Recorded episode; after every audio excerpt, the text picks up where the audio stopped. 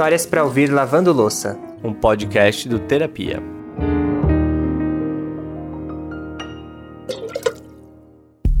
Esse podcast é para você que está preparado para ouvir mais uma das histórias que mexe com os nossos corações. E que também mudam nossas ideias e aqueles preconceitos que às vezes ficam escondidinhos, sabe, debaixo dos panos. É isso mesmo, Lucas. E hoje é dia de conhecer a história da Sabrina, uma mulher trans que vive com HIV. E aí eu mostro a minha realidade, que é possível é, casar, ter filhos, construir uma família, terminar a faculdade, trabalhar. Então, isso para as pessoas é um incentivo, né? né? Eu sei que não é fácil viver com HIV, não é fácil por causa do medo, do preconceito das pessoas. Infelizmente, a gente ainda sofre muito preconceito. Buchinhas em mãos para limpar esse preconceito.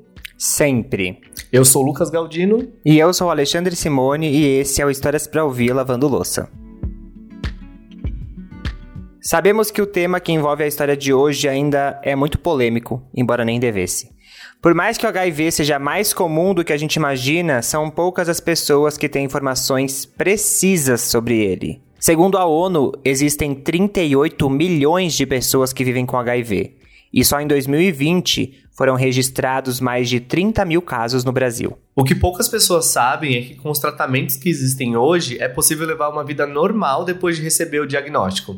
94% das pessoas que fazem os tratamentos antirretrovirais não transmitem mais o vírus. Por isso, é muito importante o acesso à informação para que o tratamento seja feito o mais cedo possível, no maior número de pessoas. Mas para que a gente fique aqui na mesma página, vamos entender um pouquinho melhor o que é o HIV? HIV é a sigla em inglês para o vírus da imunodeficiência humana.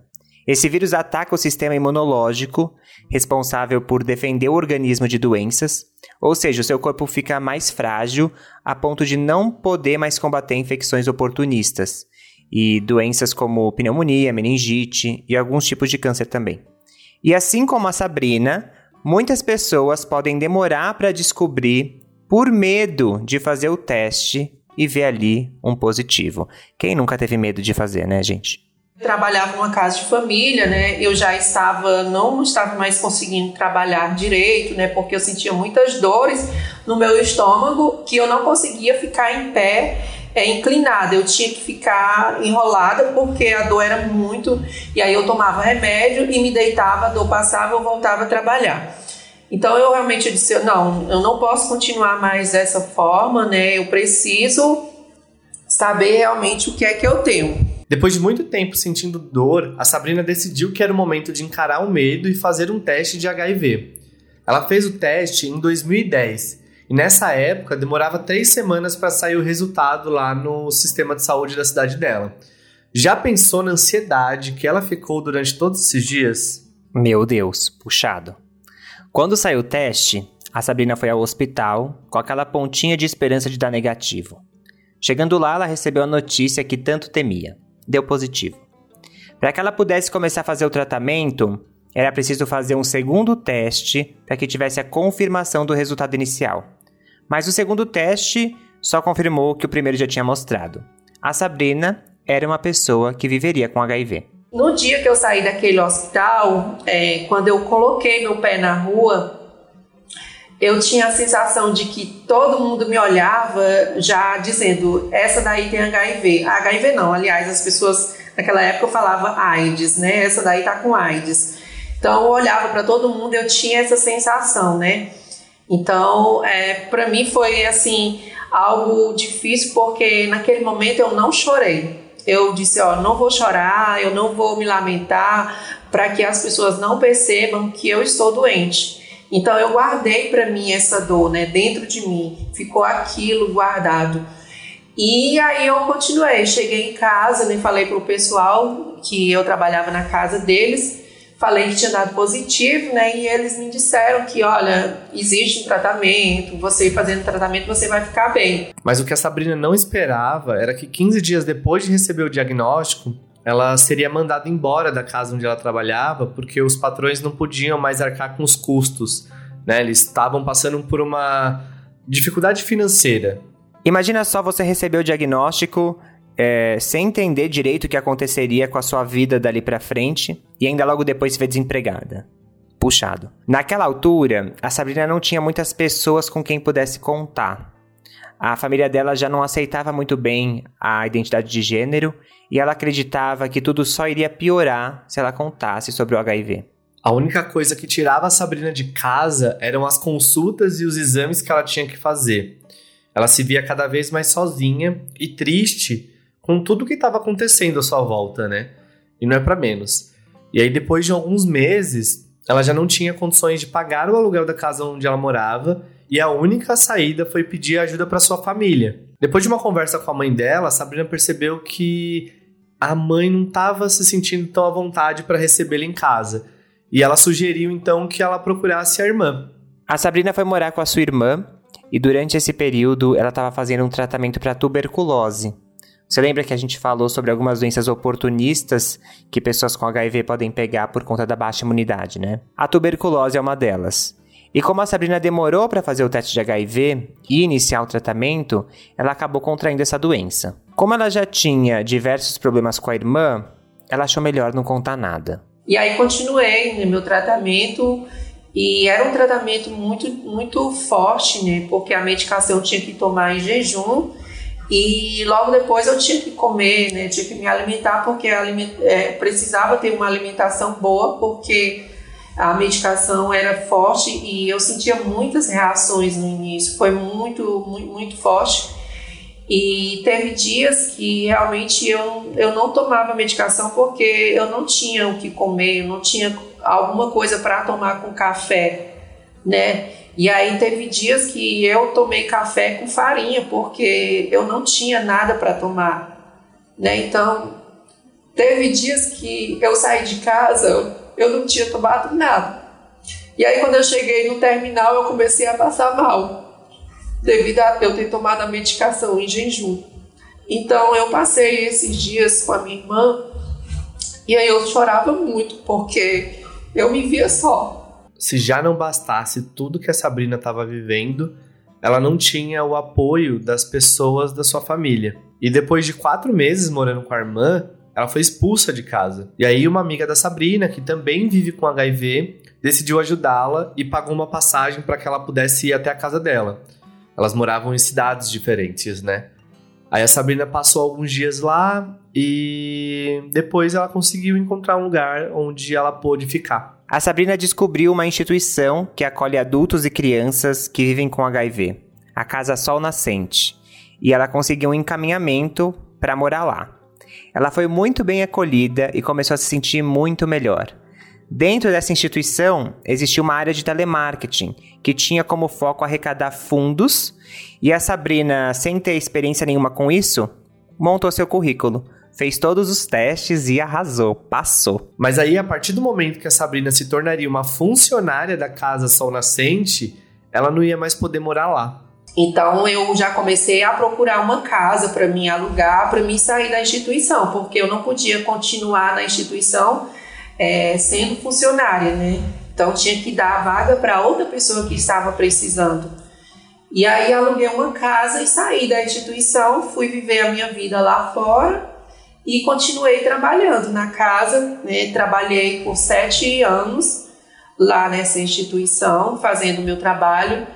E aí, quando foi na, né, na casa, as pessoas vinham é, fazer visitas e eu recebia essas visitas e eu começava a falar da minha história, né? Falava que eu tinha sido acolhida na casa, né? Que hoje eu era funcionária e as pessoas ficavam admiradas, né? Porque eles vinham na instituição, imaginava é, ter pessoas com HIV só daquele jeito ali, debilitada, deitada numa cama. E aí, quando eu falava que vivia com HIV, eles se admiravam, porque as pessoas ainda não acreditam que a gente vivendo com HIV pode trabalhar, pode ter uma família, pode viver uma vida normal, né? quando é, eu contava isso, eles ficavam admirados. A reação das pessoas com a história de vida da Sabrina só mostra o quanto a gente ainda tá preso num imaginário da década de 80, da década de 90, né? Quando o assunto é HIV. A gente ainda acha que as pessoas que vivem com HIV vão passar o resto dos seus dias numa cama, né? Muito doente, não é nada disso. Exatamente, isso é uma mentira, né? E eu fiquei pensando como foi importante o acolhimento da Casa Sol Nascente na história da Sabrina, né? Ela teve um tempo para digerir tudo o que estava acontecendo, desde que recebeu o diagnóstico, conversou e conviveu com outras pessoas que passaram pelas mesmas coisas que ela e ainda surgiu a oportunidade de arranjar um emprego. Era o que ela precisava para recomeçar, para se reencontrar né, com ela mesma. E quando foi em 2019, quase 10 anos depois dela ter tido o diagnóstico positivo, a Sabrina conheceu o Bernardo, que é seu atual companheiro. Ela tinha muito medo de contar que era uma pessoa que vivia com HIV, porque as pessoas que vivem com HIV já sabem e já passaram por muitas situações onde as outras pessoas se distanciam por conta disso, né? Mas o Bernardo disse que isso não mudaria nada no relacionamento que eles estavam construindo, e isso acabou se tornando um incentivo ainda maior para Sabrina continuar o tratamento. Foi aí que a Sabrina decidiu compartilhar abertamente nas redes sociais sobre o HIV e ficou com muito medo do que as pessoas pensariam e falariam sobre o Bernardo. Só que realmente foi, não foi da forma que eu pensava, né? Eu imaginava que eu ia ser criticada na rede social. Então, realmente, eu recebi muito apoio das pessoas, né? Eu recebi muita mensagem de, de apoio, muitas mensagens de incentivo. E ninguém nunca criticou ele por causa disso, de ele viver comigo, por eu ter HIV. E isso tem sido muito gratificante porque também me ajuda a continuar no meu tratamento, me incentiva né, a dar continuidade. E aí eu mostro a minha realidade, que é possível é, casar, ter filhos, construir uma família, terminar a faculdade, trabalhar. Então, isso para as pessoas é um incentivo, né? né? Eu sei que não é fácil viver com HIV, não é fácil por causa do medo, do preconceito das pessoas. Infelizmente, a gente ainda sofre muito preconceito, né? Às vezes preconceito da própria família, né? Preconceito dentro do trabalho. Então, isso é algo que que mais deixa uma pessoa triste, né? Porque quando você se descobre com HIV, você quer ter o apoio da sua família. Só que nem sempre é assim. Principalmente quando as pessoas são LGBTQIA, né? Porque é, muitas pessoas me falam: olha, eu não vou falar para minha família que eu tenho HIV, porque é, na minha sexualidade eu já fui criticada. E aí eu falar que vivo com HIV vai ser mais outra pedra que vão jogar em mim né? Vão dizer que eu sou culpado porque é, é, eu sou uma pessoa LGBT e aí, né? Fui castigada por ter HIV, né? Que as pessoas tratam dessa forma, né? Dizem que para nós é um castigo, né? Mas eu nunca vi dessa forma, porque eu acho que Deus ele não nos castiga. Pois é, gente. E assim, nos anos 80, o HIV era visto como, abre muitas aspas aqui, peste gay ou o câncer gay. E a comunidade LGBTQIA+, passou a ser vista como um grupo de risco. Inclusive, esse termo grupo de risco é, foi usado até recentemente. E na época, lá né, em 80, 90, era comum ver jornais com matérias dizendo AIDS é castigo de Deus, porque bicha é uma raça desgraçada. Gente, olha só a frase, né? Em um jornal. Mas hoje, a gente já sabe que esse é um pensamento totalmente absurdo, né? Até porque, independente da sua sexualidade ou identidade de gênero, você pode contrair o vírus.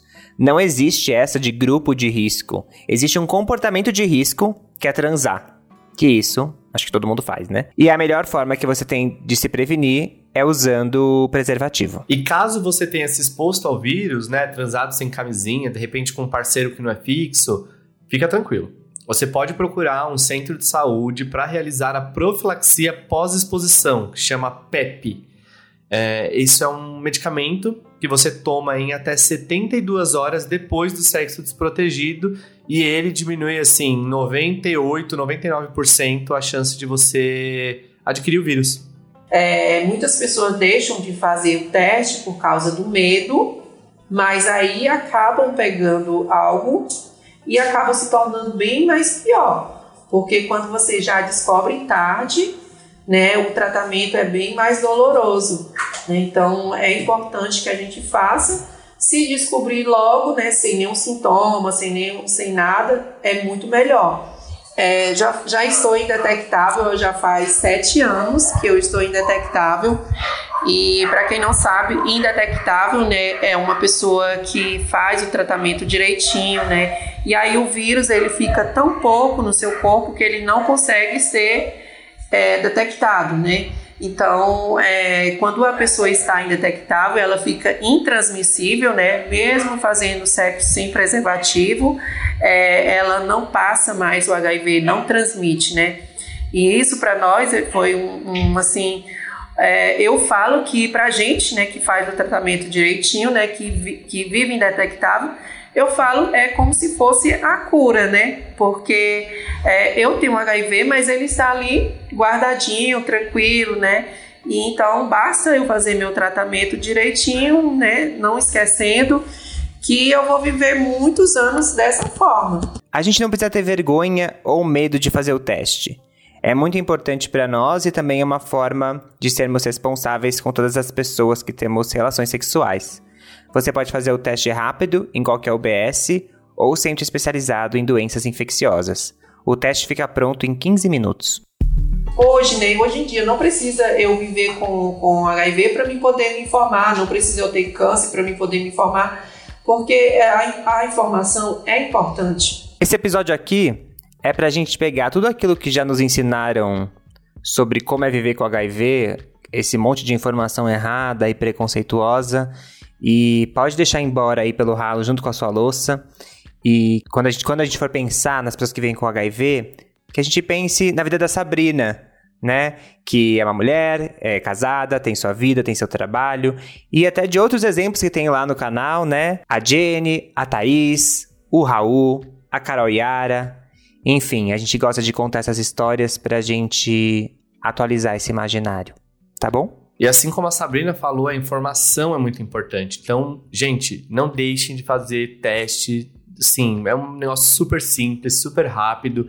Independente se você está dentro de um relacionamento fechado ou não, se você tem poucos é, parceiros né, e parceiras ou não, é, independente da sua sexualidade, procura um postinho, procura um centro de testagem e acolhimento. Vai lá, fura o dedinho, um furinho no seu dedinho 15 minutos o teste está pronto, porque assim, tem o alívio de descobrir que você está negativo ao vírus, mas também, quanto mais cedo, se de repente você descobre é, um resultado positivo, você tem como cuidar e aí ficar intransmissível, indetectável e intransmissível.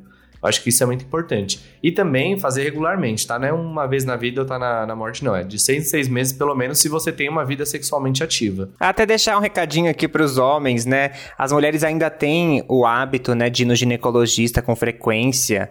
E parece que os caras passam longe do consultório, né, gente? Se cuidem. E é isso, gente. Sem mais sermão aqui, porque a gente gosta mesmo de passar informação, gosta de passar essas histórias, porque a gente aprende muito e entende que viver ou não com HIV não é mais um problema, beleza?